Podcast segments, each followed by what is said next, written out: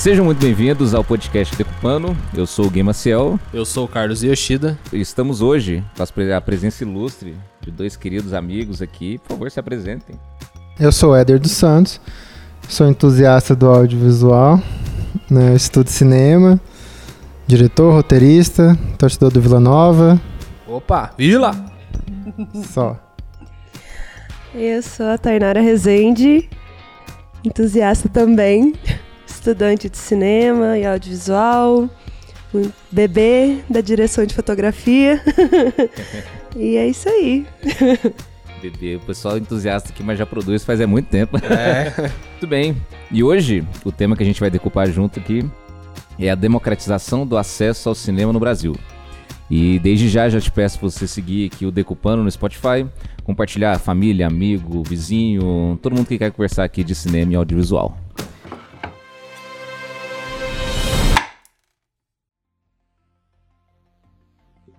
Muito bem, a democratização do acesso ao cinema. Esse foi o tema do Enem deste ano, do ano de 2019. E a gente escolheu colocar esse tema aqui como o primeiro tema do podcast Decupando, porque ele permeia uma série de assuntos que a gente vai poder aprofundar aqui. Mas antes eu quero começar do simples. Hoje, para vocês, quem tem acesso ao cinema? Eu acho que quem tem acesso hoje ao cinema é um público até muito específico. Ah, e aí falando agora um pouco mais na parte de quem é, assiste, né, de quem consome cinema e sendo bem restrito ao cinema que meio que a sociedade como um todo entende, que é aquele filme que passa no, nas grandes é, empresas de cinema e nos grandes shoppings, por exemplo, e nas grandes salas também, né? Porque esse é o comum que as pessoas entendem de cinema, antes da gente se aprofundar também aos festivais e tudo mais.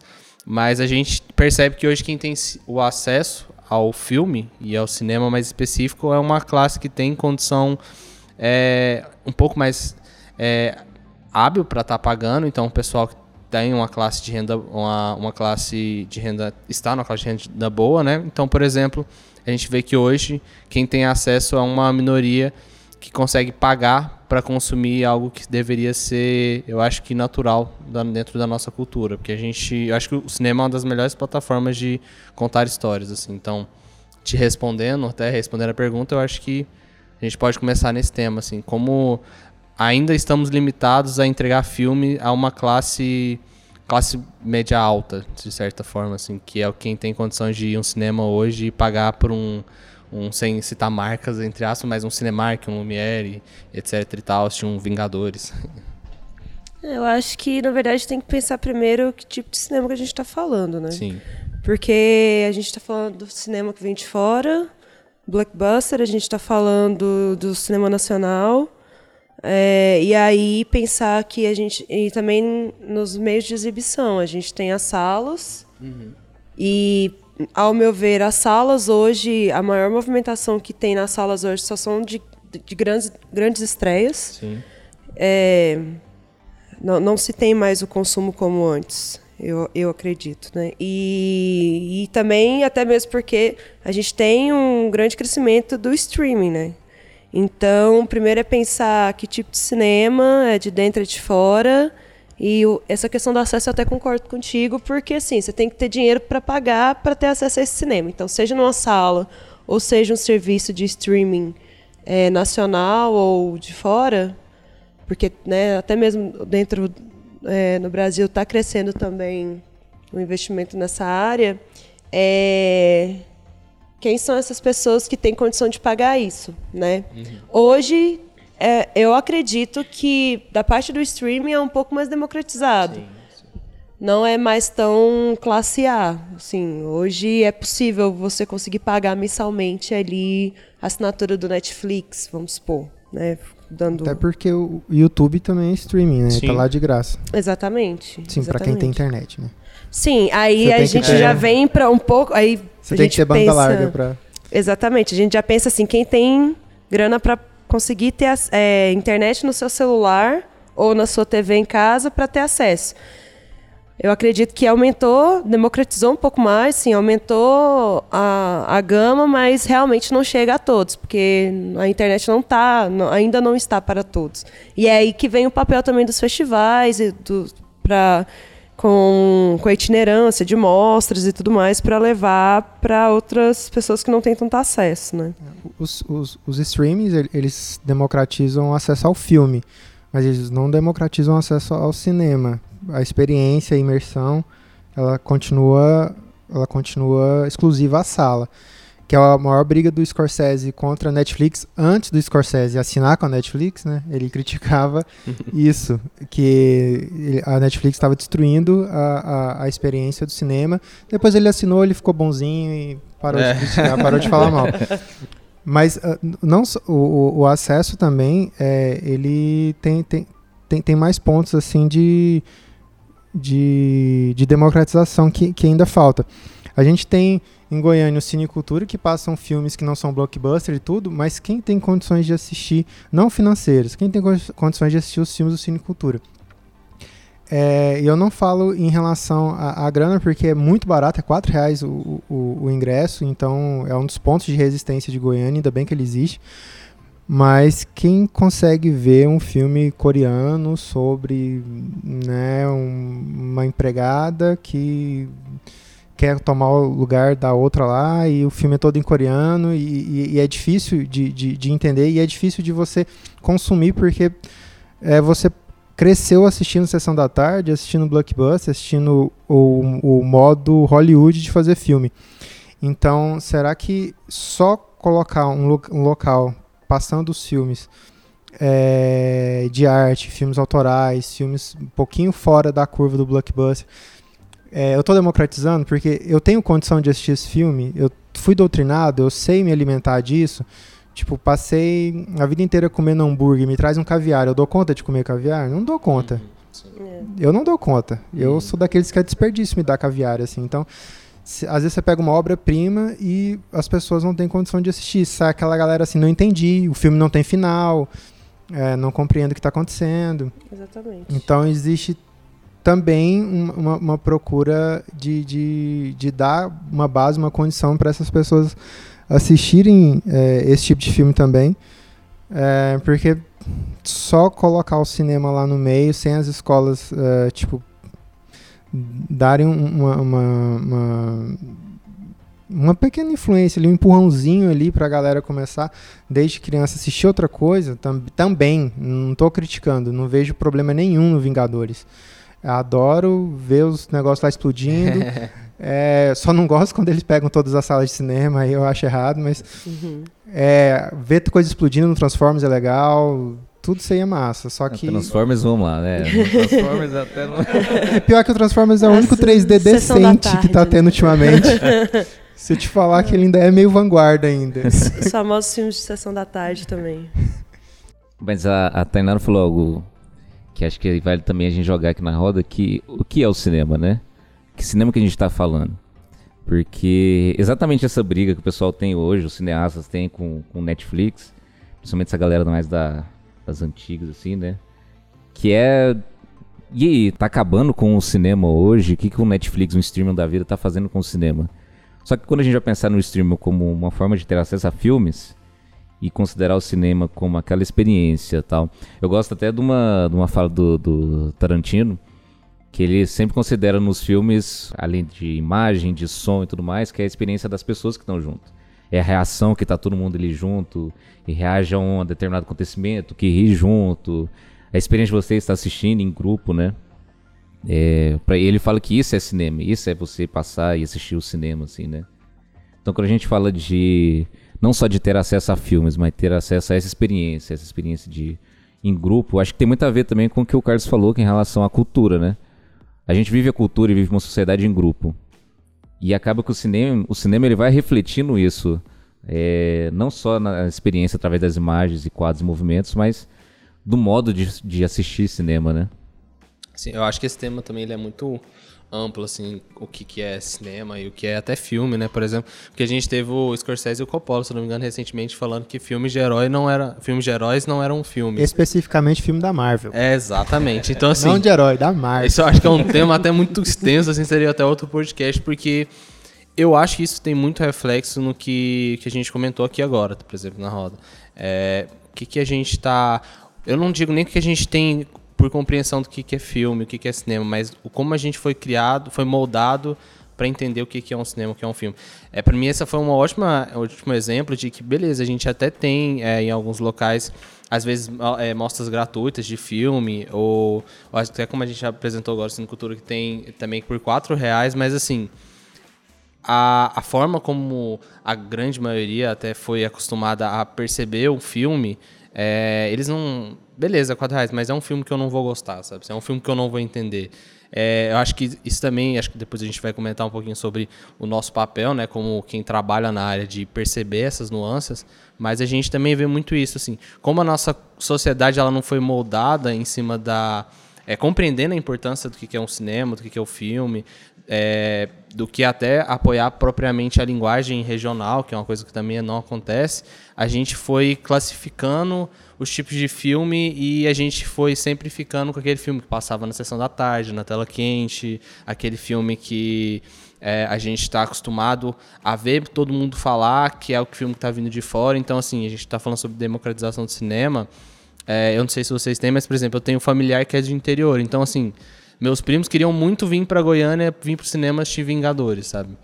É, pô, eles não viriam para assistir o filme que tá passando lá no centro por 4 reais, porque para eles, assim, não tem muito. Mas eu tenho certeza que se eu pegasse ali numa idade mais, no, ali eles um pouco mais novo e levasse, eles iriam que se encantar muito. A gente tem referência, por exemplo, do, do Mostrinha, que a gente vai falar também sobre, mas o quanto as crianças se encantam em estar tá assistindo aqueles filmes e não necessariamente é, elas estão categorizando os filmes, mas ali naquele momento é um momento legal pra gente trabalhar esse conceito do que, que é um cinema, sabe? E de explicar e começar a moldar um pouco desse processo. Eu acho também que dentro disso aí cabe entender que culturalmente é uma questão de reprodução também.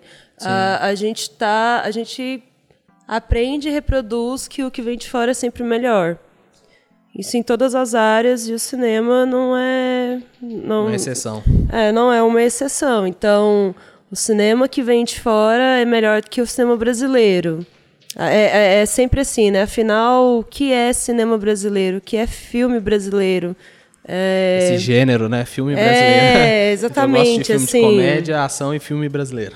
É, tipo, é, é, é tem aquele um preconceito ali, né? Porque filme brasileiro é só putaria, máfia, assim, é corrupção, putaria e comédia. E, e uma comédia com putaria Pastelão, também. É. E tiro e favela. Então é o que se vende até mesmo aqui pra gente, né? A gente tem um certo preconceito. Mas se você parar pra pensar como que é vendido o Brasil lá fora também, né? Tem, tem esse problema também. Brasil é só carnaval e favela. Quando eu fui falar pra minha mãe que eu ia fazer cinema, mexer com cinema assim, ela ficou assim, nossa, mas cinema é só putaria, só esse negócio assim. Até por causa do, da história que tem o cinema brasileiro, né? Me fala onde é que tá, que tô procurando essa putaria. É. Mas uma coisa interessante dessa, dessas opiniões assim sobre, sobre o cinema daqui é que as pessoas não têm muito entendimento do que, que elas consomem de fora é, elas falam mal, por exemplo, que ah, tem muito palavrão. Todo filme de fora tem palavrão, só que a legenda e a dublagem Ameniza. Ameniza, uhum. né? Pra vir com. Ora bolas, é, macacos me mordam. A nossa dublagem salva o filme que era 18 anos, ele vira 12, né? Quando passa na nossa dublagem aqui, fica de boa. E aí eles reclamam do som. Ah, eu não escuto direito. Mesma coisa. Às vezes o filme lá de fora também você não escuta o que o ator tá falando, mas como está legendado ou está dublado, aí eles corrigem, então você escuta e tudo. Eu lembro de uma cena que tem no Apocalipse Now que é impossível você escutar a, a, o diálogo porque é um temporal com um monte de helicóptero em volta e é um diálogo acontecendo ali e, e eu assistindo ali de boa porque estava legendado, né? Eu estou entendendo tudo. Depois que caiu a ficha, gente, isso aqui eu acho que não era para entender. Acho que o Coppola não fez isso aqui pra gente entender, sabe? Eu acho que era pra gente ficar meio perdido, só que a legenda estava me salvando. E aí, quando vem um filme nacional que, é, que o diretor e, e o diretor de som tomam essas decisões também de deixar o som daquele jeito, ah, o som é ruim. Não, o som é uma uhum. droga, não sei o quê. E a captação direta brasileira é uma das melhores que tem. Porque aqui a gente só faz som direto, a gente não faz ADR praticamente. É. Nem tem condições. é, não. O ator é... não é preparado para isso no Exatamente. Brasil, pra fazer dublagem, para se dublar. O Sim. ator aqui é preparado para soltar o vozeirão lá na hora. E também porque é muito caro aqui também você fazer esse tipo de trabalho.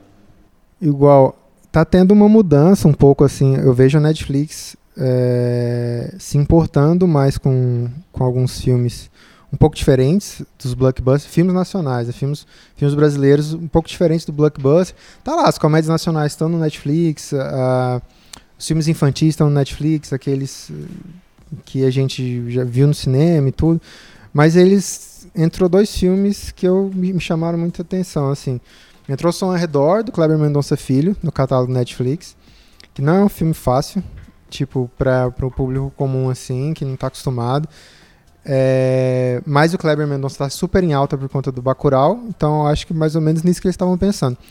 E entrou Estou Me Guardando para Quando o Carnaval Chegar, que é um documentário lindíssimo, que eu assisti no Cine Cultura. Mas, e, e, entrou agora que eu nunca esperaria que tivesse um filme nesse nível no, no no Netflix, assim. É, eu vejo, tipo, aquela luzinha no fim do túnel, assim. Tem gente se importando com isso, tem gente querendo colocar todo tipo de filme. Que eu não defendo só esse tipo de filme, mas todo tipo de filme. Tem que ter tudo, tem que ter. Né, aquele filme. Tem que ter o besterol, tem que ter a, o, o o filme de adolescente, tem que ter o infantil, tem que ter o de tiro, né? o de ação, tem que ter tudo. E tem que ter um Kleber Mendonça Filho lá também, no Netflix, por que não, né? E eu fiquei feliz quando eu vi esse som ao redor lá. Falei assim, nossa, estamos, é, talvez vamos viver bons ventos aí do, dos investimentos da Netflix no Brasil, já que nós somos o terceiro maior mercado do Netflix do mundo. A gente só perde para Inglaterra e Estados Unidos, então a gente eles têm que dar moral para cá. Não, cabe já. Eles anunciaram, né? Que eles vão. A partir do ano que vem começa. A... 300 milhões. Exatamente. Então, assim, a partir do momento que a gente pensa como é que está o cenário atual brasileiro enquanto investimento em audiovisual, saber que a partir do momento que o streaming é algo que está crescendo e a Disney tá vindo aí com os dois uhum. pés no peito da, da Netflix e todo o resto, uhum. é bacana saber que eles estão dispostos a investir, assim. Uhum.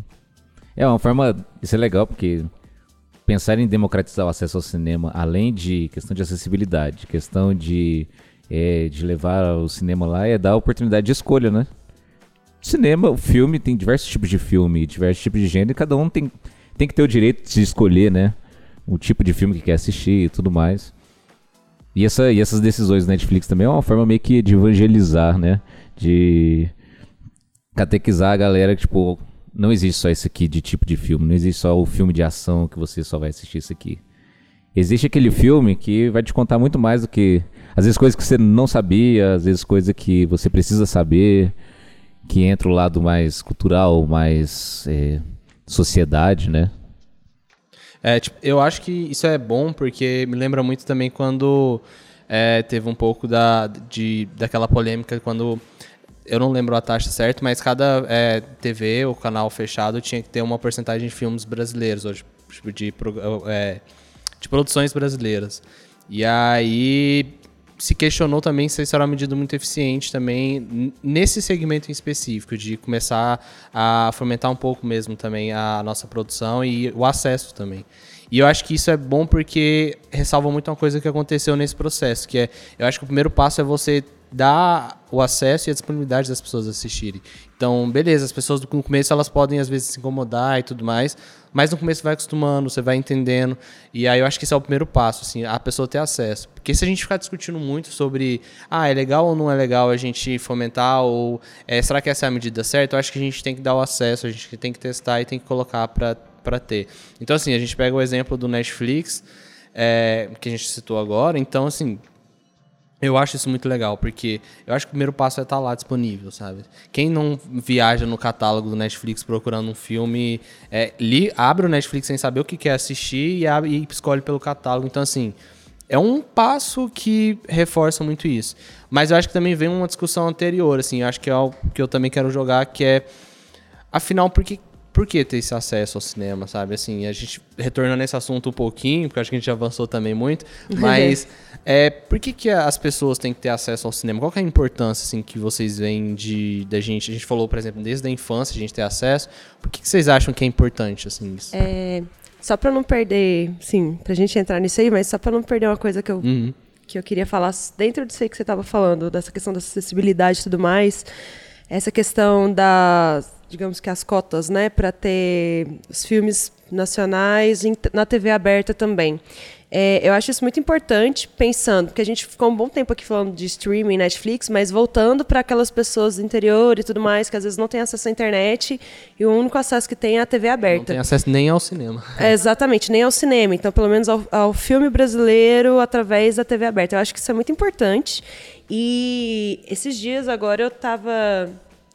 Sim, esse semestre eu achei muito interessante que num curto período de tempo a TV Globo ela passou no horário nobre é, dois filmes, é, passou o, o Central do Brasil e passou Que Horas Ela Volta.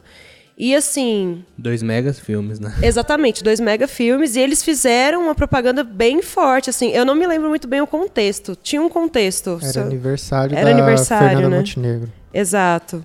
Mas assim, eles fizeram um marketing massa em cima e, e foi muito legal, assim, ver eles passando filmes brasileiros em horários assim, né? Não só.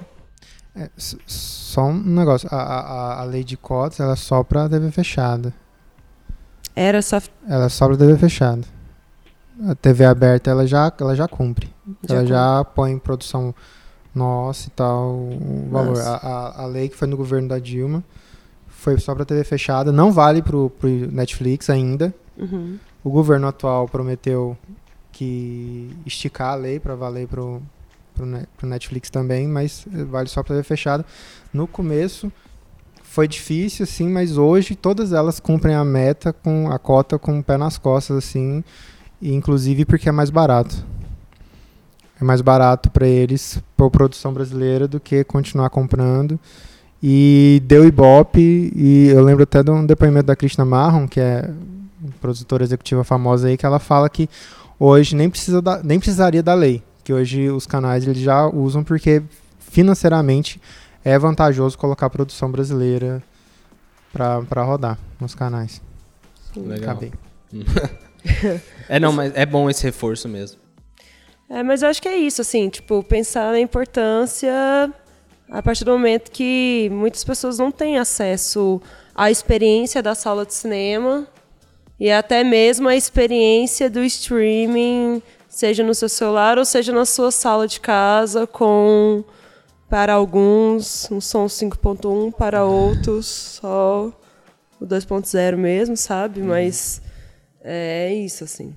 Sim. É, é legal, acho que cada vez mais a gente for é, continuar nesse assunto, que ele é muito bom, mas, mas eu acho que é muito bom esse se acessibilizar é, em todas as plataformas possíveis. É um pouco do que, daquilo que a gente reforçou aqui. Eu acho que tem que estar presente, assim, sabe? A gente fala, a gente questiona muito sobre é, se, se é a, me- a metodologia mais efetiva e tem gente que ignorantemente fala assim, não, mas se for bom ele vai estar lá, assim. Não é só isso, assim, não se, não se trata só, porque a gente tem ótimos filmes, maravilhosos filmes que não tem, as pessoas não conseguem ter acesso a ele. Então, assim, acho que a gente ter esse tipo de, de atitude, seja no canal fechado, seja numa rede de streaming, seja no próprio YouTube, que a gente comentou aqui também, que é um acesso gratuito, entre aspas, porque as pessoas têm que ter acesso à, à banda larga, seja na Rede Globo, que aí é um acesso mais, assim, é, mais massificado, eu acho que cada vez mais a gente tem que não só buscar, mas apoiar também que tem acesso. E é muito disso também, porque eu acho que a gente tem que implantar na cabeça das pessoas que é, não só do, da criança, mas também do adulto, a importância que o cinema tem na, no contexto social, né?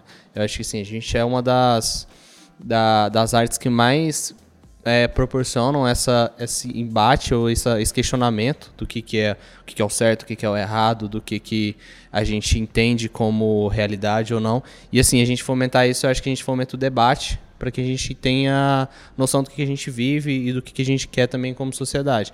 Então, assim, eu acho que isso é uma das grandes importâncias de ter acesso ao cinema. Que você a- a- começa a ter é, uma, um, um acesso a, uma, a um estilo de vida, mas um, um, um tipo de vida que não é o seu. Então você começa ali a se questionar, sabe? Então eu acho que é por isso que também a importância. Dar o acesso ao cinema é você começar a entregar para as pessoas uma experiência que elas não estão tendo no próprio habitual diário delas, assim, sabe? Eu, eu vejo que a expressão artística em si, é, ela é importante, né? Eu, eu vejo que qualquer é, povo, por mais primitivo que seja, vai ter suas, suas, suas, cantigas de roda, vai ter seus batuques e tudo, e tudo começa assim. É, e a expressão artística ela está intrínseca no ser humano, acho que é impossível assim, a gente viver sem isso. Da importância é, específica do cinema, que eu acho que o, o, o cinema é a mais é, coletiva das artes. Isso eu acho interessante. Assim, é, a, a, quantidade de pessoas para você fazer um filme sempre vai ser maior do que para fazer uma peça, para fazer um concerto. É, colocando tudo nas, na mesma proporção, assim, né? A, a gente tem uma, uma, uma, uma missão, às vezes, de, de de falar algo que, que seja correto, que bata com a, com a verdade, alguma coisa assim, quando a gente está em alguma radiodifusão aberta, né? Quando a gente está numa TV aberta, a gente tem uma preocupação com isso, com aquilo, com o cinema, você pode falar na verdade o que você quiser, né? Uma arte totalmente aberta. A partir do momento que a pessoa escolheu entrar na sala de cinema para ver seu filme, ela está sujeita àquela verdade é sua, né? Que não é a verdade absoluta, ela está ela tá sujeita à sua verdade. Por isso que eu acho tão bonito, assim. Eu acho bonito é, sair um filme do Olavo de Carvalho e depois sair um filme falando do golpe. Então, assim, você tem filme totalmente antagônico saindo no mesmo país, pela mesma indústria, né, com públicos direcionados totalmente diferentes, e eu gosto disso, eu gosto quando é plural, eu gosto, eu gosto da confusão mesmo, assim, sai, sai filme falando que o A tá certo, sai filme falando que o B tá certo, e você assiste os dois e fica rindo, assim, tipo, caramba, não acredito nem A nem B.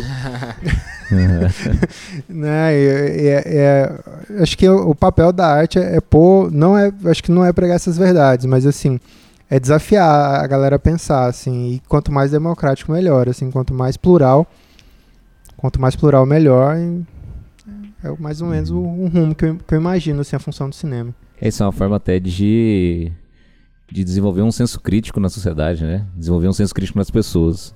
Se apresentar lados diferentes e cada um tendo sua forma de expressão, sua liberdade para se expressar, é uma forma de você ter a sua forma de entender também as coisas, né?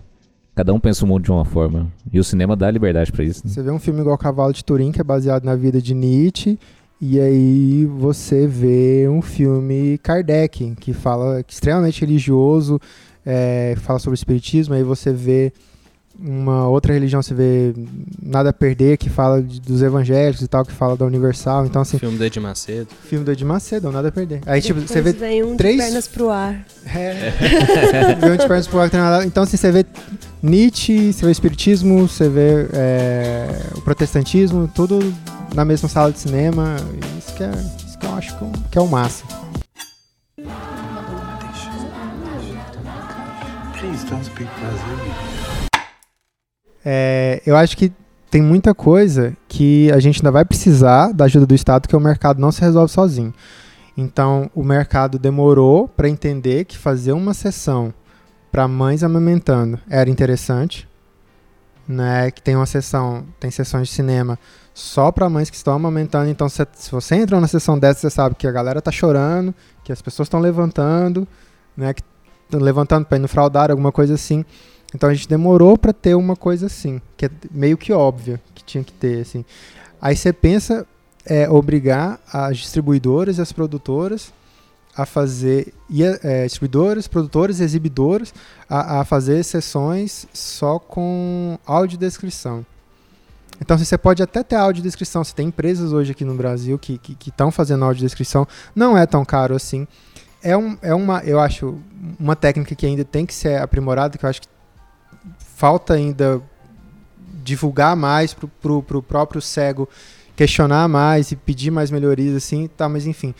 Mas pedir uma sessão só com audiodescrição é muito difícil. Eu já fui em sessões com audiodescrição, é, é, é são raríssimas. e difíceis para quem enxerga assim. Eu fico imaginando para quem não enxerga assim. Então tem, tem muita coisa para evoluir e eu acho que o Estado vai precisar intervir em alguma coisa porque o capital sozinho não vai tomar a decisão de fazer uma sessão para cego. E também para surdo, com a legenda oculta, tipo um filme brasileiro sem legenda em português, e aí? Eu ponho a legenda em português ou ponho alguém interpretando? Qual que é o melhor pro surdo? Alguém interpretando dentro da sala de cinema? Eu não sei qual que é o melhor, eu não sou surdo, então tem que perguntar para eles, assim, uhum. qual que é melhor. E, e, será que a exibidora, a, a Cinemark, a Cinépolis, a Lumière, e todas aí que, que existem, estão dispostas a ter uma sessão assim? né? Eu não sei ao certo, assim, mas ainda falta muito da gente entender o que, que precisa. Questão de acessibilidade. Eu, eu tô falando só da, da questão do, do, do, da questão física, né? Mas uhum. a gente tem, tem outros pontos de questão de acessibilidade. Mas na questão física, eu acho que sem uma intervençãozinha, sem um, um pitaco do Estado, eu acho muito difícil ver essas pessoas dentro do cinema. É, é difícil ver um cadeirante, porque tem escada, né, para você alcançar a sala de cinema. Dentro da sala de cinema até tá sem escada o local deles estacionarem a cadeira, mas para chegar até a sala tem escada, então a gente não tá prestando atenção nem nisso. Sim. É. Uhum. Ah, também é, acho que não, esse ponto que você trouxe é muito importante, mas eu acho que também é, a partir do momento que conseguir nesse, nessa construção de solucionar, trazer essas pessoas, porque eu acho também que é, a partir do momento que já não tem, essas pessoas elas não, não, não vão, sim. Pouquíssimas vão para ter esse acesso e tudo mais. Então, acho que é uma construção conjunta de solucionar o problema e ao mesmo tempo levar esse público para ele ter uh, ele ter acesso a essas melhorias, né? É, isso é um, eu, eu gosto desse ponto porque isso eu vejo também, além do papel do Estado e do, do mercado, né, de olhar para isso, porque muitas vezes também a gente encontra a dificuldade que talvez para o mercado é um número não interessante. Aí é um, um, problema que eu posso até pontuar aqui, que é olhar o cinema apenas como mercado, né? Apenas como números, faturando dinheiro e tudo mais tal. Às vezes ter aquele áudio de inscrição vai ser um custo que eles vão ter, mas e aí? Não tem público. Não tem público, né? Sendo que, tipo, nosso papel também como realizador é tornar acessível para todos. Eu acho que até uma forma da gente poder contribuir com isso é pensarmos projetos visando isso, né? Muitas vezes a gente tem, beleza, um filme que. Um, com audiodescrição e tudo mais, forma de tornar acessível aquele filme. Mas também a gente não tem filmes, ou raras vezes a gente vê filmes assim, que são pensados para isso. Um filme que é pensado por um cego, um filme que é pensado por um surdo, para um, alguém que não tem algum outro tipo de deficiência, algum tipo de autismo. Então, pensar em projetos assim já é uma forma da gente ter essa visão, né? E tornar isso acessível e fazer com que as pessoas venham. Porque como já não tem, já cria aquele preconceito da pessoa de, ó, não vou porque não, não vou conseguir assistir esse filme. Então as pessoas abrirem os olhos para isso também, quem tem acesso a quem quem tem essa deficiência e tudo mais, entender que tem um mercado, tem um contexto para ele poder assistir o filme e tudo mais. E não só filmes com acessibilidade, mas filmes que são pensados para eles, né? Não filmes que são transformados para serem acessíveis, mas filmes que são pensados para serem acessíveis. Isso, é, um, isso é, um, é uma ideia muito interessante porque eu acho que é uma discussão muito clara, assim. Quando a gente vai falar sobre esse acesso, principalmente dessas particularidades que a gente citou, é, existe isso, assim, a gente está tá discutindo, mas ao mesmo tempo não se tem essa discussão lá fora porque já está claro que é assim, a pessoa que tem não consegue participar daquele, daquela experiência ela se conforta, entre aspas, né? Se conforta, mas ela sabe que não vai ter para ela. Quem está consumindo não está preocupado com isso. Então, assim, meio que não se tem esse papel. E aí o que a gente diz, o mercado não vai se atentar para isso enquanto não for uma, uma necessidade latente de um público carente assim para eles, né? Um público de volume. Então eu acho que o, o Estado ainda tem um papel muito grande de fomentar isso e de é, de certa forma, cobrar isso também, não só das, das distribuidoras e da, da sala de cinema, mas também dos produtores, da, de quem está produzindo, né, dos produtores, de estar tá pensando no filme na hora de fazer isso. E eu acho que isso é um papel também que a gente tem que trazer pra gente, assim, bater no peito, que é, pô, quando eu for fazer um filme, é, eu tenho que pensar nisso, assim, tem que isso fazer parte também. Claro que isso demanda de cada, de cada estética ou, ou filme que você vai querer realizar, mas eu acho que falta isso e também falta de a gente é, tá trazendo também essas pessoas para produzir com a gente, né? Citou muito claro que, por exemplo, a gente, o cinema é um cinema, é uma arte que a gente trabalha muito em conjunto e assim, a diversidade é muito grande. Então a gente também tem que se questionar no quanto a gente está acessibilizando o acesso a se produzir cinema também, a se produzir um filme. Porque a gente cai nessa. Acho que do lado de cá tem também, é, de certa forma, essa excessividade de, de, de produtores, de pessoas, entre aspas, comum, né? E do outro lado também, assim, então acaba que esse debate não é tão gerado, por tanto de quem está produzindo quanto de quem está realizando. E aí eu vejo, às vezes, o Estado no meio aí cobrando de ambas as partes, né? De quem está fazendo e de quem também está é, viabilizando o espaço para que esse tipo de conteúdo seja acessível. É, enxergar o. Acho que é muito papel do Estado também enxergar o, o cinema, além do mercado, como cultura, né? Entender que aquilo é, é necessário para uma cultura, é necessário para uma sociedade. E aí que vai entrar a questão de investimentos em projetos editais, é, um, esse fomento a essa cultura que é o cinema, né? Acho que falta um pouco disso, né? Ter essa visão do Estado. É, essa visão, eu acho que ela às vezes não é vista, é um ponto que a gente tem, pode até comentar aqui, porque a gente tem que ver que o cinema também ele vai muito além dessa do lado é, de é, algo para ser consumido rotineiramente ou um espaço de diversão. Acho que o cinema ele é, assim como qualquer coisa, cultura e a cultura é um braço muito importante da educação. Então, o Estado como um, é, um proprietário em dizer que, que ele é o responsável pela educação da sua, da sua sociedade, ele tem que enxergar o cinema como um braço dessa educação. E eu acho que é aí dentro disso, sim, que a gente também pode discutir qual que está sendo a visão do cinema como uma ferramenta de educação. Sabe? Será que o Estado está vendo que a gente, o que a gente produz é simplesmente para as pessoas assistirem em casa, comendo pipoca, ou, ou o Estado está conseguindo enxergar a gente como uma ferramenta que leva as pessoas a se questionarem, leva as pessoas a, a conhecer o universo que não é delas, a, a, a propriamente ver isso que a gente está comentando agora, de que, pô, hoje eu estou aqui, mas olha a, a, hegemonia à minha volta aqui dentro dessa sala de, de cinema, sabe?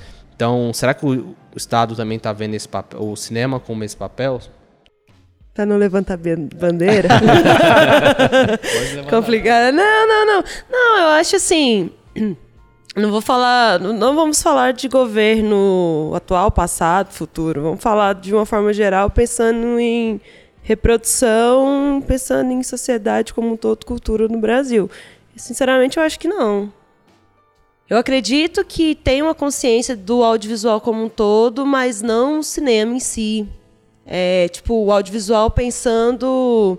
Porque você tem aí projetos, né? Tipo, TV Escola, enfim, de, de implementar o audiovisual como um acréscimo à estrutura de ensino e por aí vai, né? E aí já é outra vertente, mas eu acho que o cinema, filmes, a, acho que não. Porque se tivesse essa visão, não estaria é, tendo o desmonte que está tendo o cinema, assim, sabe?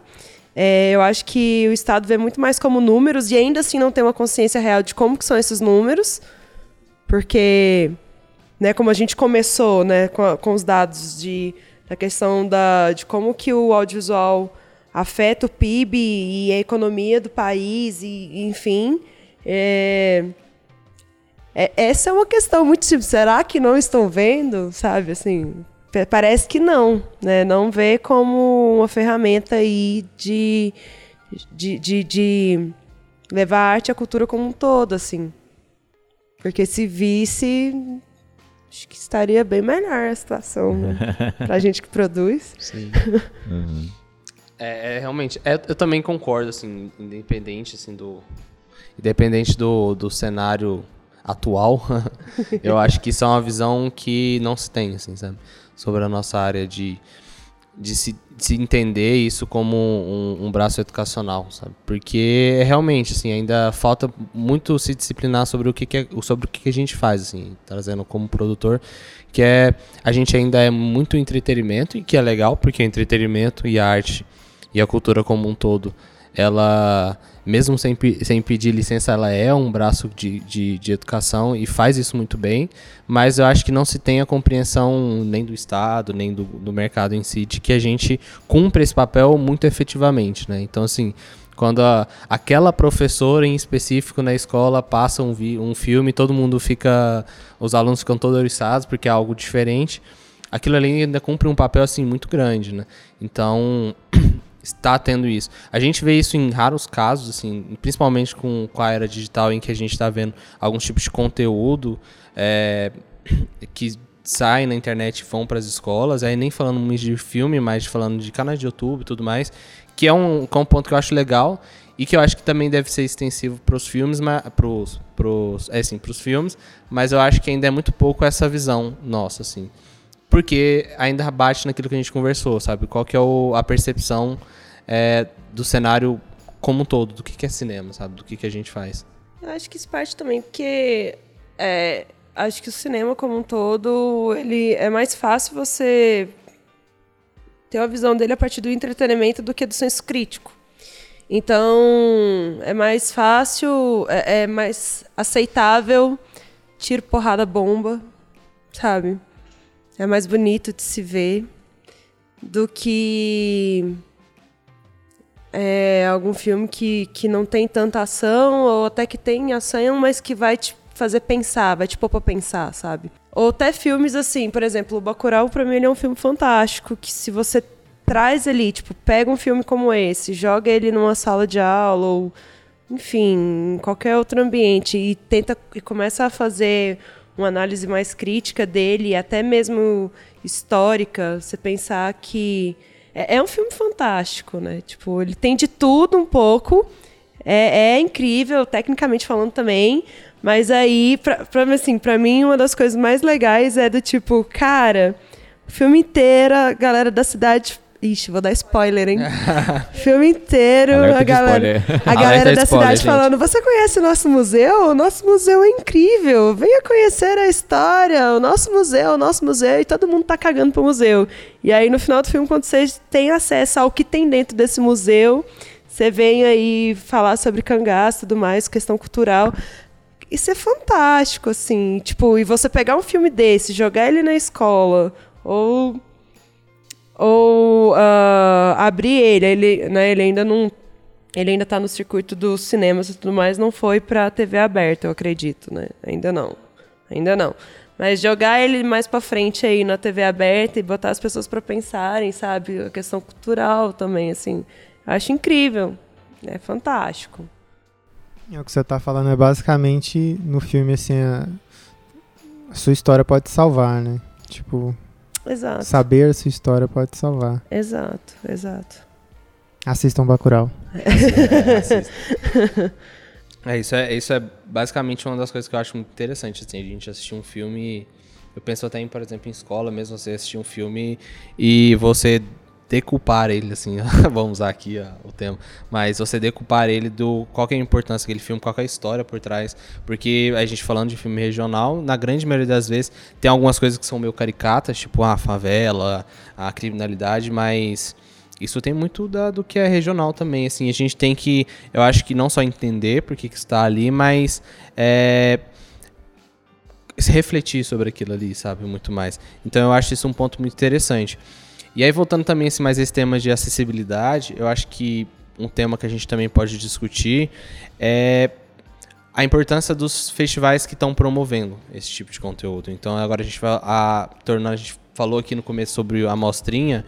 Então, na opinião de vocês, assim, qual é a opinião também desse tipo de ação imediata, que é a gente estar tá abrindo e convidando as pessoas e estar tá fomentando o máximo de, de conteúdo, seja de curtas ou seja de longas autorais, e fomentando desde o começo a galera no, a, a consumir esse tipo de conteúdo, assim. E para vocês, qual é a importância da gente ainda estar tá, é, resistindo quanto a esse tipo de material, porque a gente tem ali do nosso lado como é, criadores dos materiais, né, os, os produtoras, e a gente tem esse espaço muito colaborativo que são os festivais. Para vocês, assim, qual que é a importância, o que, que vocês... Primeiro, o que, que é a mostrinha? É, então é porque a gente está se baseando aqui. Mas Mostrinha é uma sessão, aí vocês podem me contribuir também. Mas é uma sessão do festival que acontece aqui em Goiânia há 19 anos, que é o Mostra Curta. E o Mostrinha é um espaço onde são, são é, dado a possibilidade de alguns, de alguns curtas é, com a faixa etária livre, pra, e são convidados alguns colégios e crianças, e é aberto também para os pais levarem seus filhos para consumir alguns curtas que são feitos regionais e também alguns em nível nacional, para tá, eles estar tendo acesso a esses materiais, assim. É, eu, eu até vejo, tipo assim, é difícil criança ter acesso a, a, longa e pensar curta também, né? Que, assim, que, é um, que é um pouco mais difícil de ter acesso. Então, o Mostrinha é esse espaço é, colaborativo feito no, no Mostra Curtas, em que a gente abre esse espaço para que essas crianças consumam, para que essas crianças consumam um conteúdo que também foi feito pensado para elas. Tentei explicar aqui, isso é muito resumido. Deu tempo de eu, os convidados pensarem na resposta da outra pergunta. Matutando aqui. Eu ainda acho que a gente ainda falha. Eu acho que a gente ainda falha em comunicação. É, e, e a gente ainda falha muito com o nosso público final. É, tem não não não é não estou falando do festival A ou B mas dos festivais que eu já viajei aí para para assistir e tudo eu acho que ainda falta muito essa comunicação eu vejo muito a, as mesmas pessoas na sala de cinema ainda é, eu estou no festival eu olho para um lado assim cineasta de um lado do outro lado cinéfilos antigos assim mas aquele público que, que, que eu gostaria de ver não especializado aquele é, eu, eu, vejo muito pouco. É, eu acho que a gente ainda falha. É um pouco de culpa nossa, porque é, a gente produz filmes que às vezes não alcança. É, a curadoria escolhe os filmes que não vão alcançar as pessoas. E, e às vezes o, o, próprio festival não se comunica com as pessoas, não se comunica com as pessoas da, da maneira, da melhor maneira possível, assim. Então eu acabo vendo as mesmas pessoas sempre eu ainda acho que dá para fazer curta-metragem para eu falo assim, gente normal, né? Dá para fazer curta-metragem para gente normal.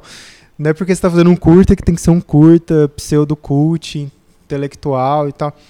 E só para realizadores, né? É, que é. realizadores vão ter, nossa, cara, e a estética, não, vamos fazer um, uns curtas massa. Então, é, tem umas, tem um, umas, um, uns cursos que tem entrado nas, nas curadorias que eu tenho curtido bastante, assim, contando histórias. É, não precisa ser a história começo, meio e fim, bonitinha, mas contando histórias assim que, que são compreensíveis, sabe? Tipo, dá, dá para sacar. O, o, o, o, filme experimental ele tem o lugar dele, ele tem o festival uhum. experimental, ele tem a sessão dele. Não precisa ser tudo absurdamente louco, varrido. Eu sou mais dessa linha. Eu gosto mais de dialogar com o público que não é do cinema. Eu gosto de levar minha mãe do cinema e ver minha mãe reclamando do filme, sabe? é, Nossa, entendi nada. Aí eu falei assim, por que, que minha mãe não entendeu nada do Sim. meu filme? Isso aconteceu agora. Tem menos de uma semana. Levei minha mãe no festival e minha mãe falou, não entendi nada. E eu, por que, que ela não está entendendo nada, sabe? Então eu me vejo responsável por isso também, por essa distância. Eu acho que os festivais são importantes, eles têm que continuar existindo. É, acredito que nem todos os festivais vão ser assim, voltado para um público mais aberto e tal. Muitos é, festivais vão continuar sendo para essa, essa casta assim, dentro do cinema, dentro do audiovisual. Mas eu acho que vários outros festivais podem ser mais abertos. Eu acho que eles podem ser mais popular, podem ser mais populares assim. Eu acho que a gente ia se divertir mais assim. Porque né, você vê um festival igual o FICA, eu vou ignorar a parte que não houve FICA esse ano, mas porque a parte mais legal do FICA é o show, né? Não deveria ser o show, deveria, ser os filmes, né? Né? Por que, que a galera não viaja para ver os filmes, assim? Eu fiquei lá a semana inteira vendo os filmes, no domingo a cidade encheu, né? A cidade ficou lotada para ver Ana Carolina. Ela é massa, nada contra, mas mas a cidade. É só ela que tá lá. é, nada contra. Gosto muito, mas. enfim, eu acho isso. Acho que ainda tem uma, um pouco de culpa nossa ainda. Acho que dá para ter os momentos assim pra gente fritar e, e zoar assim muito na cabeça para produzir, para fazer festivais assim. Mas eu acho que dá pra gente fazer festivais que, que a galera curta também. Começar esse processo de é, começar a, degustar coisas diferentes. Né? Por que, que eu vou dar caviar direto? Eu posso dar outras coisas intermediárias até essa pessoa chegar chegar lá, assim, nesse conhecimento de audiovisual. Eu acho, pensando no cenário goiano, eu acho que a gente tem uma produção de festivais assim muito massa. Acho importante, muito importante, até mesmo porque pensando como produtores também, a, a vida de dos curtas e dos longas dependem desses festivais, né? daqui, assim, em âmbito estadual, nacional, internacional, mas enfim. É, só que eu concordo, assim, um pouco com o Éder também. Eu acho que não só o Goiânia Mostra Curtas, mas existem muitos outros que são importantes, assim. Por exemplo, tem o, o Curta Canedo, que é, que é a mostra da, da cidade de Canedo, que também tem a mostrinha, cane, acho que é Canedinho, mostrinha Canedo, algo, algo assim, que também acho, acho importante né, tá levando essas crianças para ter acesso a um tipo diferente, a de produções de lugares diferentes e tudo mais. É, tem festivais de gênero, igual teve o Morcego agora. É, e aí você também tem que pensar em festivais como Favera. Assim, a importância que tem ali, é, festival totalmente independente é, tentando levar o cinema para pessoas que realmente não têm acesso, né? E só que é isso, assim, é, me incomoda um pouco também, porque eu, eu, também acho que a gente ainda falha, né? Esse, mesmo sendo importantes existindo, cada um no seu nicho, enfim, é, acho que a gente ainda falha. Por exemplo, é, tem festival que acontece é, no meio de semana, é, com sessão no meio de semana, no meio da tarde. Então, acho que vem vem essa questão do quem está assistindo, sabe? Principalmente pensando em filme goiano para um festival que acontece aqui, é, você colocar esses filmes no meio da tarde para ninguém ver, enquanto outros a âmbito nacional à noite né? Que aí vai ter um pouquinho, vai ter uma janela ali um pouco melhor, né? Pensando nas pessoas que trabalham e tudo mais. É, claro, é uma demanda muito grande para ser atendida. É, são várias questões que precisam ser colocadas à mesa, mas é possível trabalhar e organizar é, para que por exemplo, se eu tenho ali, sei lá, uma seleção, uma curadoria de filmes nacionais goianos, por que não é, na sessão da noite, metade ser nacional, metade ser goiano. Por quê? Deixar todos os nacionais para a noite e só os goianos à tarde para ter um público menor, sabe? É, mas eu ainda assim eu acredito ser sim importante essa questão da, da parte da, das mostrinhas. Eu acho massa. É, é legal. Já participei de algumas assim, de ver o público, né, as crianças é, envolvidas ali e tendo acesso a esse tipo de filme diferente, né? Tipo, digamos assim, o filme que não é o filme da sessão da tarde e tudo mais. Mas eu também compacto um pouco da, da ideia do Éder, assim, acho que a gente não precisa fazer só cine cult, assim. Na verdade, eu, eu, a minha linha é mais fazer filme que não seja tão cult, na verdade. por que não? Por que, sim, por que não fazer blockbusters também? Por que não vender coisas mais comerciais fora do experimental e do cult, sabe? Aquela coisa que a gente escuta demais, tipo assim, ah, isso é filme de festival, é... ah, isso é filme de Oscar, ah, isso é... E nunca tem o a visão do, de produzir um filme. Isso é filme-filme, gente. É, Vamos fazer filme-filme. É, exatamente. Vê filme Cannes, né? Tipo, aí você vê um Coringa desse aí que agradou todo mundo. Agradou a crítica especializada, né? agradou os festivais e tá indo bem de bilheteria. Tipo, é. Coringa veio pra calar a boca. Tipo, é possível, é, é possível fazer filme bom. É. é. a gente tem muito isso também, é, muitos realizadores, né? Tipo, ah, eu vou fazer esse filme pensando em tal festival, eu vou fazer esse filme pra ser um filme é, pra Cannes, por exemplo. Eu vou fazer esse filme só pra, para a linha dos diretores. Então, assim, isso é uma coisa que a gente vê muito dentro da, da, nossa, da nossa área, assim, do nosso, do nosso grupo, como posso dizer. E eu enxergo muito isso também. Isso é muito culpa é, nossa, quanto quem é, cria esse tipo de conteúdo, que às vezes também não está pensando muito em democratizar a própria linguagem do cinema, né? Porque a gente tem que entender que no final o nosso trabalho de entretenimento é a gente trazer o máximo de pessoas para esse universo, assim, convidar as pessoas a conhecerem isso. É, a gente passa por essas, essas dificuldades, que até a Tainara comentou, né? Tipo, às vezes os filmes regionais estão tudo ali no, na terça-feira, três e meia da tarde, e, e, o filme nacional tá lá, nove horas da noite. Então, assim, pô, é muito mais fácil ter mais gente é, preenchendo a sala no, de nove horas do que de três e meia nas três horas da tarde. Então, assim, eu vejo que a gente passa por esses, essas dificuldades, mas a gente ressaltou um exemplo aqui muito bom, por exemplo, o Coringa. Ele foi aclamado, é, tanto pela crítica quanto por quem está consumindo o filme na sala de cinema. Assim. Então, pô, vamos trabalhar esse conceito de a gente agradar, não agradar todo mundo, porque é, muito difícil, mas isso é um convite a gente pensar em como a gente produz o máximo possível para que a gente consiga ter essa estética, né, de conseguir conversar com o máximo de pessoas possível e levar esse debate ao máximo de pessoas possível. Please don't speak Brazilian. Mas pensando assim mais pro futuro, o que vocês têm de expectativa do audiovisual, do cinema? É, nessa ótica mesmo de enxergar ele não só como algo muito cult, mas uma forma de tornar ele acessível em relação à linguagem, em relação a uma forma de educar, uma relação de ser acessível para crianças, não só acessibilidade a deficientes, mas de forma geral. Eu acho que tinha que começar já a musiquinha de fundo, assim, não deixa samba morrer, não deixa samba acabar. Mas, enfim, pode ir. O, o, audiovisual em si, eu acho que, que ele é o futuro para quase tudo, assim. Você pega, o celular deixou de ter tecla para poder ter uma tela, né? Então a gente evoluiu pro audiovisual. É, a, as marcas estão investindo em, em, audiovisual, em tudo, não só em comerciais, mas em, em produto audiovisual. Você vê webséries de grandes marcas aí acontecendo, Antártica, Skoll, é, Coca-Cola. Produção de conteúdo como Itaú, um todo, né?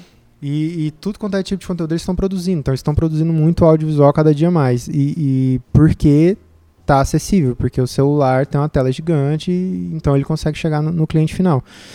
Então, eu acredito que o audiovisual futuro para muita coisa, para praticamente tudo, assim, vai ter alguma coisa aparecendo em tela, é, mexendo, assim, não só estático, né? O hipertexto, como a gente conhece, a internet, por hipertexto, assim, eu acho que ela vai, vai migrar muita coisa, é, que os aplicativos já têm feito, assim, e, e o nosso cinema, eu acho que é, já está virando isso também, né? O cinema ele já está começando a disponibilizar, já tem uns filmes disponíveis na mão também, e a gente está tendo uma experiência bem reduzida, né? Mas com apesar da experiência reduzida que os puristas e os saudosistas vão achar ruim demais, né? A gente assistiu uma coisa que era pra estar em, em, ouvindo um som em Atmos e vai estar tá vendo num celular, num foninho bosta, assim.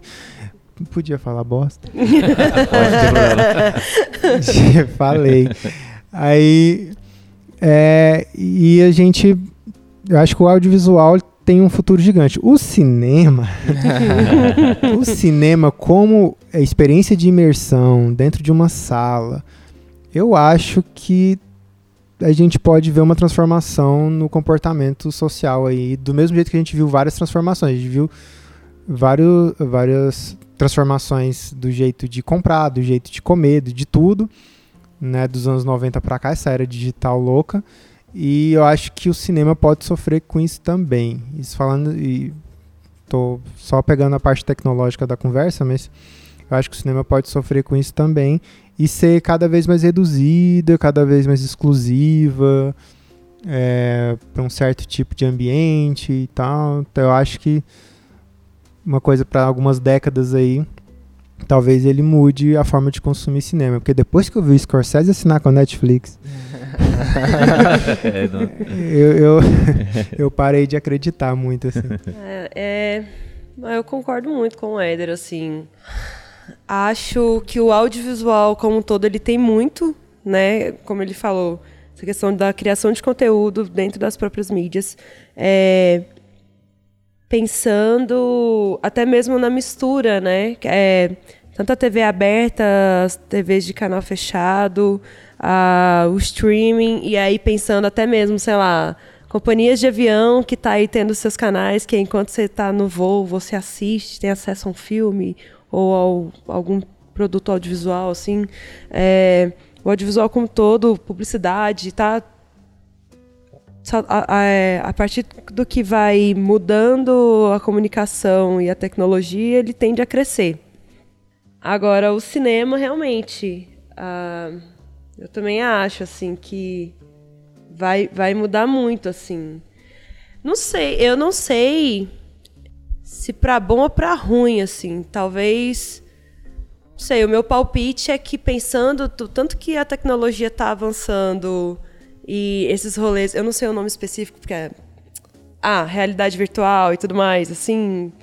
E não sei, eu acho que a tendência é que lá na frente, ao invés de você ter a experiência de uma sala com várias pessoas assistindo ao filme numa tela e o som ali ao redor, é, sei lá, vão ser cabines em que você assiste sozinho e aí você tem uma experiência onde você tem uma tela, hum, sei lá, de uma forma mais ampla e, e o som mais um surround de 12.20 23, assim, sabe? Sei lá, um negócio mais louco, assim, acho que é conforme a tecnologia for avançando, assim, mas realmente eu acho que a experiência do cinema enquanto sala coletiva, acho que a tendência é morrer mesmo, assim, pensando em todo o restante, como foi comentado, né? Ah, hoje a gente por exemplo, vou colocar como eu mesmo, assim, hoje para mim é muito mais confortável assistir uma série no, na Netflix na minha telinha de celular, por mais que tenha uma legenda que fique minúscula, com o meu foninho deitado ali, do que colocar na tela do meu notebook ou na minha TV. Então, hoje em dia, dependendo do nível, se você não for um fã muito específico de um de um filme, de uma série de filmes ou de, enfim, de uma empresa, sei lá, de um certo diretor, se, você quer muito ver a estreia desse filme na sala de cinema, porque se torna um evento, né? É, e a galera e ver pré-estreia, estreia de tal filme, é, é, muito mais confortável você ficar em casa, assim. E até mesmo enquanto família, assim, a minha própria família é, mudou. É, antes a gente ia muito ao cinema, hoje é, a gente montou em casa a TV com o som 5.1, sofá, faz a pipoca ali na panela mesmo, né, de casa e assiste em casa porque você pode simplesmente, gente, vamos dar uma pausa aqui, hora do xixi, sabe? Vamos todo mundo no banheiro, não, dá uma pausa que vai estourar mais pipoca. Não, tá, chegou visita, dá uma pausa aqui, mas ou então não, vamos continuar assistindo amanhã ou desliga tudo e vamos assistir todo mundo junto. Sei lá, mudou-se a experiência do cinema, mudou-se a experiência de assistir filmes, sabe? E, e até mesmo assim, antes, pra galera que odeia pessoas comendo ao seu lado. Eu acho que tem muito disso, assim. Aquela pessoa que detesta pessoas fazendo crec, crec, crec e gluft, gluft, gluft ao lado, na, pensando que a sala de cinema é uma experiência coletiva, a pessoa faz questão de assistir sozinho em casa para poder ter uma experiência ali.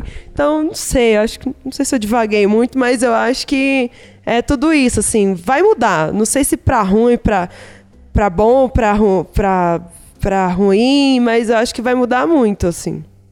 Mas é só até uma experiência que eu passei. Eu assisti Era Uma Vez em Hollywood, do Tarantino, com um, um espaço de uma cadeira e um cara sentado do meu lado roncando. Ele dormiu a sessão inteira. Caraca. E roncou a maior parte da sessão.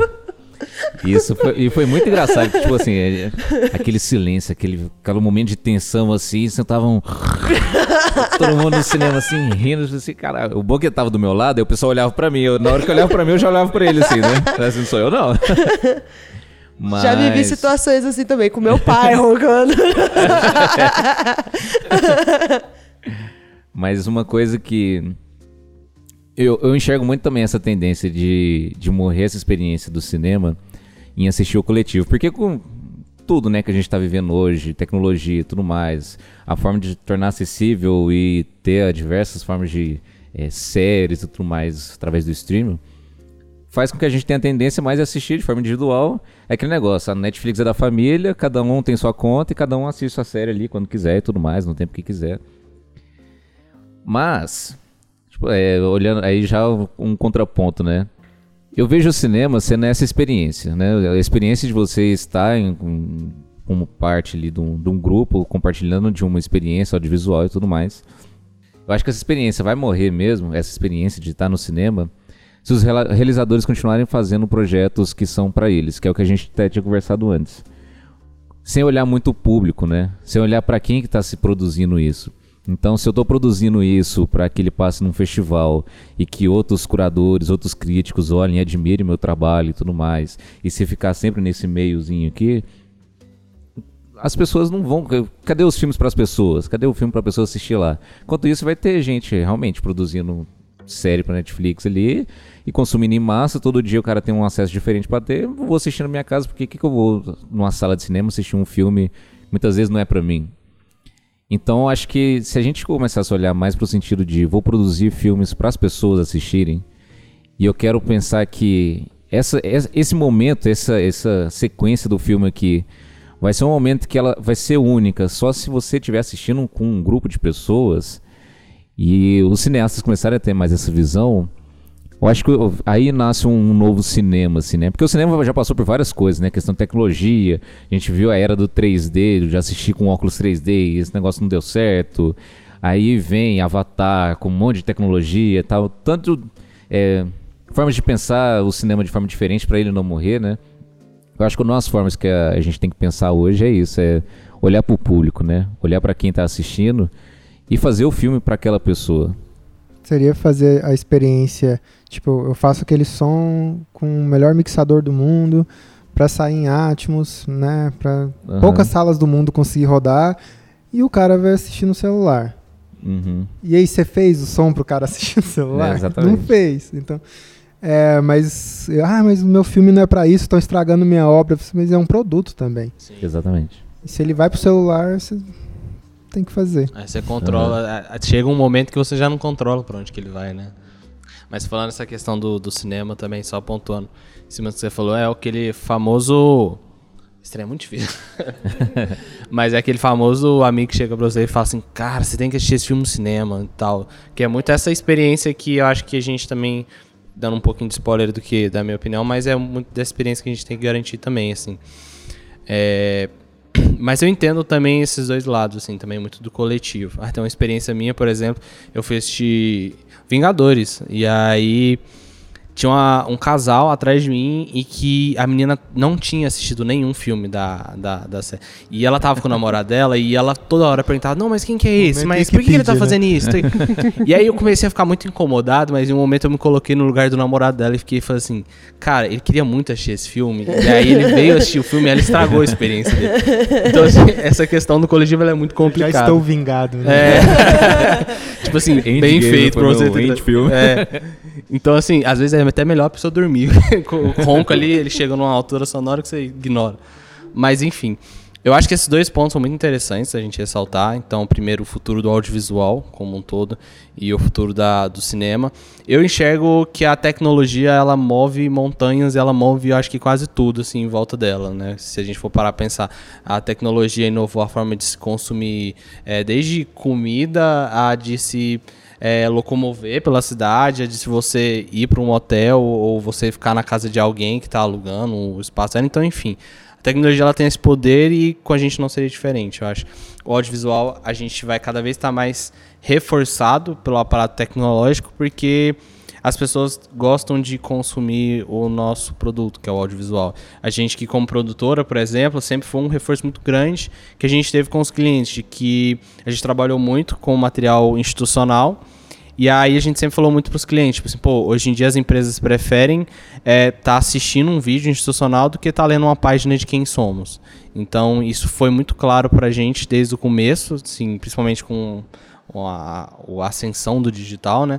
Mas o audiovisual ele é muito reforçado pelo crescimento tecnológico. Então a gente vai estar cada vez mais presente nos aviões, é, nas televisões de casa, nas redes de streaming, no celular, é, enfim, nas diversas praticidades que a tecnologia nos possibilita. Então eu acho que o nosso, nosso mercado está cada vez mais propício a crescer e se tornar assim quase que é, indispensável em qualquer experiência que a gente for ter. O cinema, eu também acho que ele, para mim, ele tem assim dois pontos que são duas direções que são muito interessantes. Primeiro, eu acho que a gente vai continuar investindo em tecnologia e em experiência. Então, a gente citou que, por exemplo, ah, o 3D, o 3D foi um teste, é, mas a gente tem aí as salas que são 4D e que mexem, que jogam água nas pessoas, enfim. A própria realidade virtual. Sim, né? a própria tipo realidade. Uma forma de trazer uma experiência diferente. Sim, a própria realidade virtual. Então, assim, o cinema ele sempre está tentando investir nessa experiência, seja coletiva ou seja individual, mas eu acho que ele vai seguir esse norte, vai tentar durante muito tempo seguir essa proposta, mas também vai seguir para essa linha mais exclusiva também. Eu acho que é uma direção em que a gente tá cada vez mais é, olhando para aquele pessoal que fala assim, não, esse filme aqui eu vou assistir no cinema, esse filme aqui é, foi um filme desenvolvido para quem gosta dessa experiência do cinema, que eu acho que também nunca vai morrer. Os grandes cinéfilos e a galera que gosta da experiência de consumir um filme, eu acho que eles é, não vão abandonar assim, pelo menos por um tempo, pensando assim, décadas, ou a experiência do cinema, por mais que ela tenha alguns ruídos, assim, de certa Por forma. favor, não abandone. É. por favor, não abandone. Foi um filme, esse último filme da dessa é, Jornada? Qual que foi o Endgame, né? Ultimato. Foi Ultimato. Ultimato. É, foi um filme que eu assisti no cinema como um nerd enrustido aqui dentro. E eu só consegui assistir lá. Eu só consegui assistir lá, eu não consegui assistir depois, porque é um filme longo. E eu assisti logo no que estreou, então foi aquela experiência todo mundo gritando junto. Tipo, ah, eu não sou o cara que escandaliza no cinema, não, mas. Duvido. É. Mas aquela experiência, por exemplo, de um estádio de futebol, tá todo mundo um show, tá todo mundo agitando junto contigo, você tá em cargo daquela adrenalina ali. Uma coisa que só o cinema tem, vai. Em casa não dá. Ah, gente, crepúsculo! tirando a camisa. Que tirando a camisa em eclipse, gente. Que isso? Eu lembro, eu lembro que eu fui na, na pré-estreia com as minhas amigas. Todo, a gente, que, sei lá, tinha uns 13, 14 anos, adolescente. E aí, na hora que o cara tira a camisa, aquele monte de mulher grita. "Ah!" E ficou ó, um tempão, assim, as mulheres tudo gritando. Que, realmente, assim, é uma, é uma experiência coletiva massa, assim, né? mas, mas eu acho que as opiniões aqui não estão criticando a experiência coletiva. A gente só está prevendo que pela comodidade, assim, pelo que as outras coisas estão oferecendo, pelo que a tec- tecnologia está oferecendo, provavelmente acabe, assim. Aham. É aquele famoso, ah, esse filme aqui eu não vou pagar pra ir pra assistir. Eu vou esperar sair, vou esperar sair no Netflix. Ou Vou esperar esperar sair sair no Então, Torrent. é isso aí. Acho que para jogar uma palha na fogueira aqui da roda, é, o que, que vocês acham, assim, tipo, Manda abraço. é, pensando que antes a gente tinha as, as locadoras de DVD que fechou por conta das banquinhas de DVD no, no plastiquim.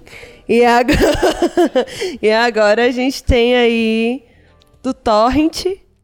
O Torrent não é uma forma de democratizar o acesso É, ao cinema. Exatamente. Então, é isso, é isso que eu queria que a gente falasse, assim, Ixi. tipo, o que, que vocês acham, assim, se é uma forma de democratizar Uhum. e, e, assim, e voltando pro cinema brasileiro, assim, os filmes brasileiros, porque aqui tudo que a gente deu de exemplo são filmes de fora.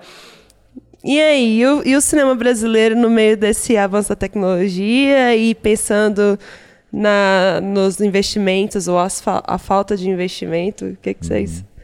Jogar um... Eu acho que Joga você é mais taca fogo. pirateado quando você não tá em todos os canais. Se você tiver em todos os canais, dificilmente você vai estar pirateado.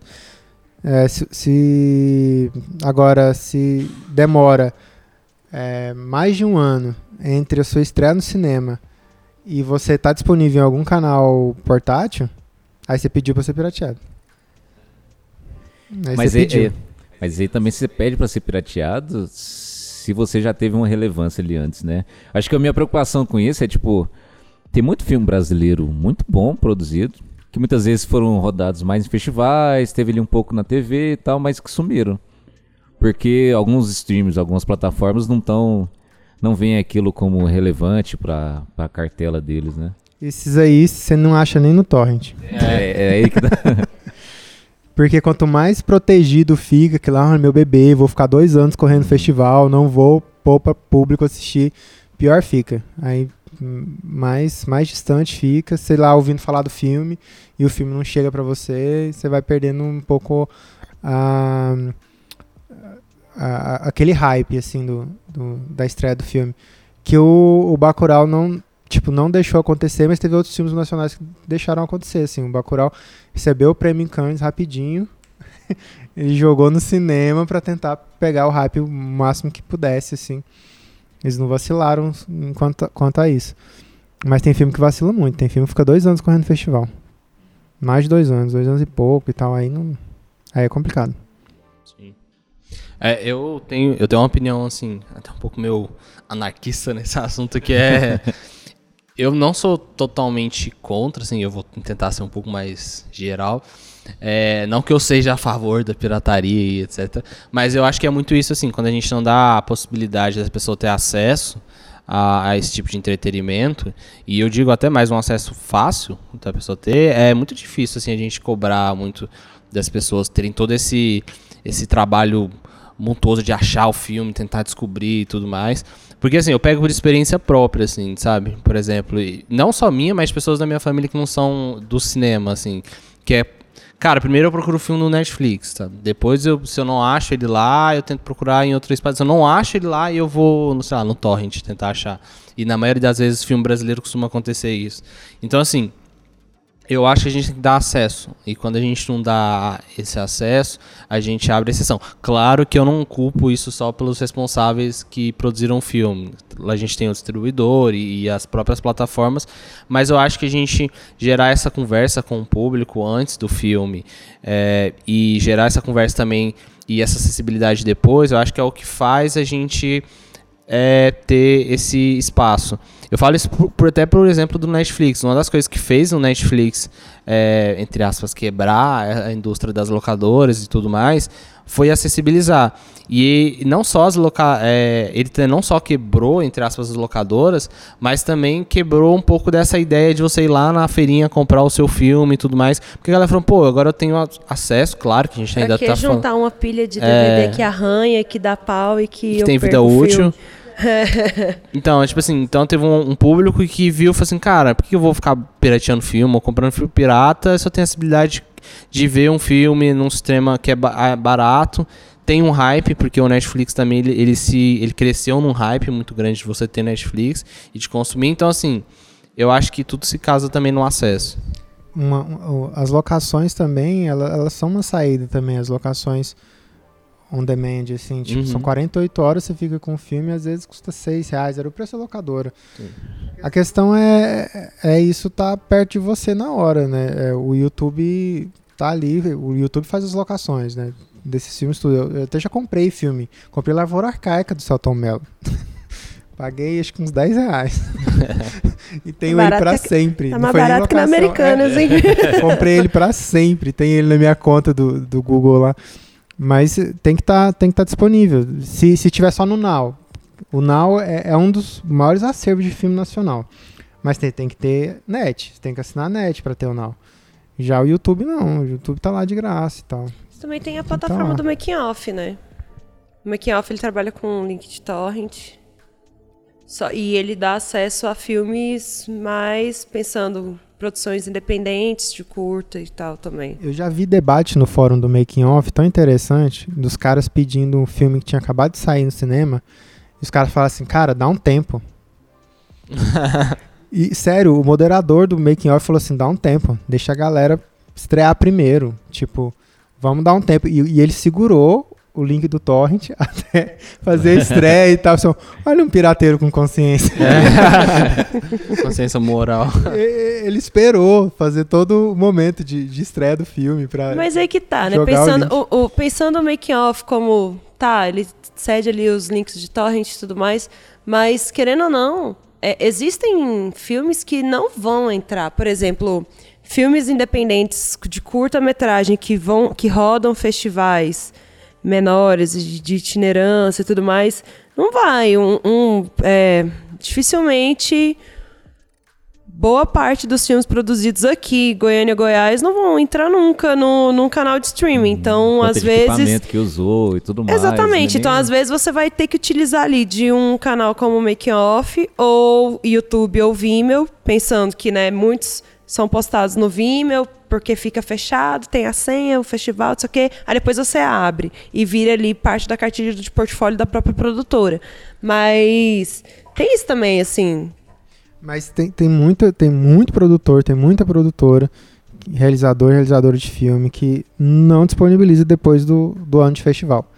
Que guarda debaixo do braço. Eu não é, sei aí é uma falha. O meu filhinho aqui, né? E o pior, É, usou dinheiro, sentido. usou dinheiro de, de edital, usou dinheiro público pra fazer um filme que o público não pode assistir. É, isso aí é estranho. É aquele negócio que a gente tá falando, né? É fazer o filme pra ele mesmo, Fazer né? o filme pra ele E mesmo. não fazer o filme pras pessoas, pra... E aí é uma coisa, tipo... Quando a gente entra em torrent, a gente vai falar um pouco de direitos também, né? Muitas vezes, por exemplo, essa questão de segurar e falar assim, ó, dá um tempo. É uma forma do filme gerar dinheiro ali também pra aquele próprio produtor e tudo mais. Aí, o- aí vai entrar um pouco de crítica também aqui em relação aos streamings, porque a gente vai ter também, eu acho que uma coisa que a gente vai enxergar muito daqui pra frente é a questão da exclusividade. Então, mu- muitas vezes um filme está exclusivo lá do Telecine, do Now, e aquele filme nunca vai rodar em outra plataforma. Às vezes um filme é exclusivo do da Disney e aquilo nunca vai rodar no Netflix, e às vezes a- essa exclusividade é uma forma de tornar também esse filhinho meu e não, não ter acesso, né, daquele Eu acho material. que a gente pode problematizar mais, pensando que a gente está falando bastante do streaming e também pensando nas. Assim, vamos colocar aí uma coisa que a gente, a gente começou a falar isso lá atrás, mas pode trazer aqui para o streaming, para a TV aberta e fechada e para o cinema. É justamente essa acessibilidade.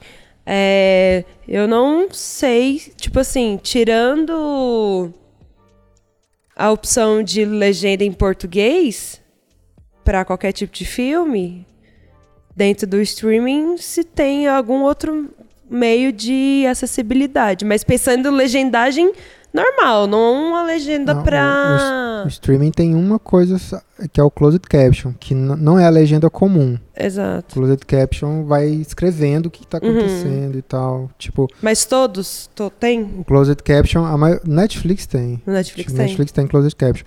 Que aí ele vai, vai escrevendo, tipo, ah, tá tocando uma música de fundo. Aí escreve que tá tocando uma música de fundo. Mas só, não tem audiodescrição. O Netflix, eu acho que em alguns filmes ele tem audiodescrição. Mas aí quando o, áudio próprio quando o próprio filme. É, eu não sei, eu sei que eu já assisti alguns, por exemplo, quando você vai pegar. Tem um filme que, inclusive, a, a- a- ele é de suspense, eu não vou lembrar o nome do filme agora. E aí, uma das propostas dele é o silêncio causar essa agonia, assim. E aí, eu, eu, sem querer comecei a assistir ele com audiodescrição. E eu fiquei meio que tipo assim: que pai esse filme me explicando que a mulher está andando na cozinha agora. aí depois eu falei: ah, tá, faz sentido. Mas aí foi como eu descobri que tinha. Não sabia, não sabia que É, tinha. também não tava. Mas, é, voltando à questão do, do, da, dos torrents, eu acho que é muito isso, assim, a pirataria, ela se torna um- um- uma possibilidade quando a gente acaba não tendo esse acesso, assim. Isso é uma forma até de a própria voltar à questão da, da democratização do cinema, assim. Então, tem muita gente que também tem a, a pirataria como opção a não ter acesso ao cinema, assim, a não conseguir ter acesso ao cinema. Então, eu acho que isso também é uma conversa que a gente tem que levar para saber, é, para entender também esse processo não só do filme no- nos streamings, mas também no cinema, porque já era assim também antes, quando, sem falar de torrent, mas da pirataria também era uma possibilidade de que é, você tinha acesso àquele filme porque você não teria condições de ir ao cinema. Então, pô, é por isso que tinha muito, por exemplo, filme que tava lá no cinema, mas também já tava na banquinha e a galera preferia comprar na banquinha e ter o filme e tudo mais, porque você não poderia ter o acesso de ir assistir aquele filme hoje sozinho, depois com seu filho, depois o seu filho e o seu amigo queriam assistir filme, então assim, ele enviava. Então, é, a, a pirataria eu acho que ela sempre foi uma forma meio que democrática de, acess- de acessibilizar o nosso, nosso tipo de serviço. Não é, claro, assim, a melhor forma. Eu também não acho que. Não é uma justificativa. Não é uma justificativa, eu não acho que. Sim, ainda mais a nós gente- como produtores É, também. exatamente. tipo assim, tipo, Não acho de forma alguma que essa é a melhor alternativa, mas eu acho que quando a gente não pensa, a gente abre exceção. E eu acho que, assim, ao invés da gente só reclamar como realizadores, a gente tem que pensar nisso, assim, qual que é a, a possibilidade, como é que a gente está pensando e não se tornar. A gente falou, por exemplo, do, do Bacurau, eu acho excelente isso, sabe? Você pensar no filme, ter inteligência de ali, como ele tá no hype do, da, da crítica, você jogar ele e as pessoas consumirem um filme, quererem, porque eu acho que é isso. A gente vem, principalmente eu que venho da publicidade, é, as pessoas hoje em dia compram experiência. Então, se você quer ir no cinema, se você quer assistir um filme, é, se você quer assistir um filme, inclusive no streaming, é você ter experiência de você assistir o filme, discutir com seus amigos e tudo mais. Joker, por exemplo, é, voltando aí ao internacional. Muita gente assistiu o filme pelo hype, mas ele não deixou a desejar na sala de cinema, ele foi pra, pra roda de conversa, atraiu mais pessoas, que levou pro filme. Então, assim, isso para mim é, um, é o melhor combate, assim, entre aspas, pra pirataria. E a gente pensar nisso também. Mas eu vou ter certeza que eu vou ser um diretor de sucesso no dia que eu ver um filme meu na banquinha. Aí vai ser um sonho realizado. É, uma crítica que eu tenho, assim, também. Sim, claro que não é defendendo, mas. É, enfim, uma crítica.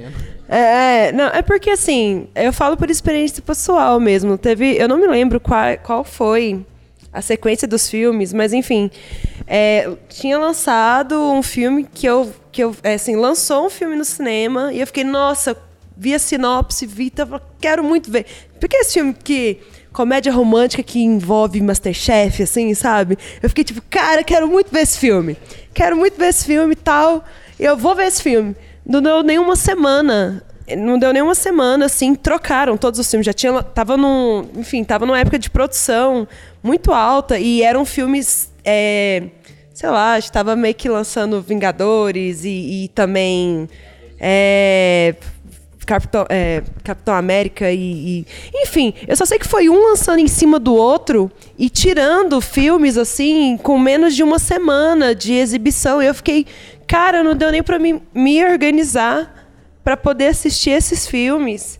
E já tirou e já tem outro. E aí, na outra semana já tinha mudado de novo. Eu falei, o que, que tá acontecendo? Tipo, tá tanta produção assim. O que, que, que é isso, sabe? E eu acho que às vezes o, o Torrent, enfim. Porque, por exemplo, esse filme que, que eu queria ter visto foi tudo tão rápido que eu não me lembro mais o nome do filme. E pelas navegadas que eu dei, eu, eu não vi, assim, esse filme em nenhum streaming também. Então eu nem sei o que, que virou do filme, sabe? É, nem, nem é, e aí é isso, assim. É... Às vezes o filme nem era tão bom assim, mas ficou uma lembrança tão boa. Pô, né? Às vezes nem, talvez é por isso que ele não tá, né? Nem quiseram comprar ele, mas assim. Pela poxa. sinopse, Masterchef com comédia romântica, eu acho que não era bom. mas, mas é isso, assim, sabe? Eu acho que também é, tem, é, tem momentos de pico de produção e lançamentos, e enfim, que às vezes a sua solução é se você lembrar o nome do filme, claro, você ir atrás de um torrent, assim, para conseguir ter acesso ao filme, pensando que ele vai ficar guardado, que não, que o máximo que talvez pode acontecer é ele ir para alguma sessão da tarde, mas é sessão da tarde, velho, a gente trabalha, a gente não tem acesso. Igual os festivais aí, entendeu? Pô, é tenso. É, eu acho que uma, uma coisa que eu até quero colocar, e foi bom falar sobre isso, é, porque, é pensar que o filme ele tem uma vida útil, né? Desde quando ele vai para uma tela de cinema, para um festival, até o momento que ele vai parar de sair daquele circuito ali, mas ele tem que estar tá acessível. Meio que depois dessa vida útil de mercado do filme, assim, a gente tem que ter acesso a ele de alguma forma. Por isso que aí eu aí já posso defender assim, o torrent por isso. Porque depois é meio que como se fosse aquele, aquele filme se tornasse do povo, né? Com um domínio público. O cara não vai mais fazer, dizer, fazer o dinheiro que ele queria fazer com aquele filme, pensando no sentido de mercado, depois de, de um período que já está fora do eixo, já tem outros filmes no cartaz tudo mais tal. E resguardar aquilo, uma propriedade dele e tudo mais, é muito, é muito egoísmo, né? Para uma produção que é, a, as pessoas precisam assistir, né? Eu também acho assim que é, como a gente como produtores assim mesmo, eu acho que pelo menos o que eu vejo eu do mercado goiano assim, é muito pouco explorado depois que você leva o seu filme, seja um curta, seja um longa, mas pensando em curtas, né? Para os festivais, depois que acaba né, essa vida de festivais, pensar nesse material não só para estar tá ali disponível, a, enfim, na, na internet, aberto e tudo mais, mas pensar isso para mandar ele para TV aberta, sabe? Teve, tem aí canais como Canal Curta, é, que aí já é TV. É, canal fechado, né? Mas para TV aberta, TV Futura, TV Cultura, enfim, tem as, algumas oportunidades aí. E é, eu acho ainda que é muito pouco explorado. Tem já algumas produções de série que foram pensadas para ir para TV e tudo mais. Tipo, tem o Filipa, né, que foi. Tem, se eu não me engano, o meu skate no enfeite também ele foi, produção para TV e tudo mais, mas uh, acho que ainda é muito pouco. Acho que é possível a gente, como realizador, pensar isso também, assim. Pois é, não, acho que esse papo foi bom. A gente rendeu muitas coisas aqui. Eu acho que tem muito assunto assim pra gente poder fazer um segundo, uma parte 2 aqui disso. Porque quando a gente entra a questão de streaming, de torrent e tudo mais, a gente tá falando muito sobre o que é o filme, né? Então, não é nem democratizar o acesso ao cinema, é democratizar o acesso às pessoas assistirem um filme, seja ele curta, média, longa-metragem tudo mais. E considerações finais? Esse, só para fechar então, esse, essa semana eu vi um meme para mim que foi ótimo, assim, que a galera tava falando assim, se quiser discutir a democratização do cinema, a gente tem que começar pela pipoca que custa 20 reais. Exatamente. Mas é isso, obrigado Tainara, Eder, pelo presente de vocês. E, ah, deixe suas redes sociais, fala aí, cada um, onde que a gente encontra os seus filmes. Xvideos.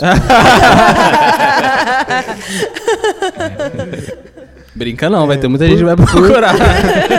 por que não? Por não é conta é das exigências dos festivais, eu não posso deixar os links abertos ainda. Mas ano que vem, Estão procurando janeiro, eu já vou colocar tudo de grátis para todo mundo ver e me xingar. eu uso, eu uso, eu uso todas, mas eu vou falar só no Instagram.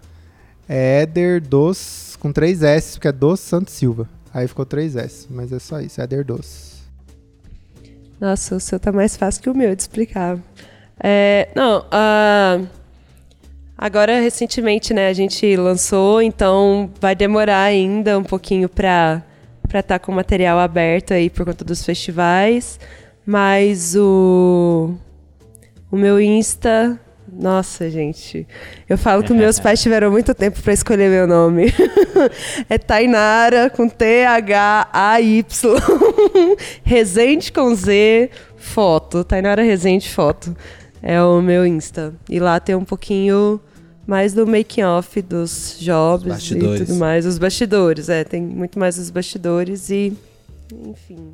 Massa. Aqui na descrição do Spotify também vai estar escrito o Instagram de vocês. Ah, que bom, que bom. Menos o, menos o canal do, do Xvideos, tá? menos as peculiaridades é. que o Eder produz. Né? Mas beleza, gente. Obrigado. E fechando aqui, se você curtiu, compartilha, divulga, manda esse podcast aqui para outras pessoas que curtem isso e que acham que é necessário ouvir sobre isso aqui. Beleza? Aproveita que é de graça. É, aproveita que é de graça e tá aqui de graça. Obrigado.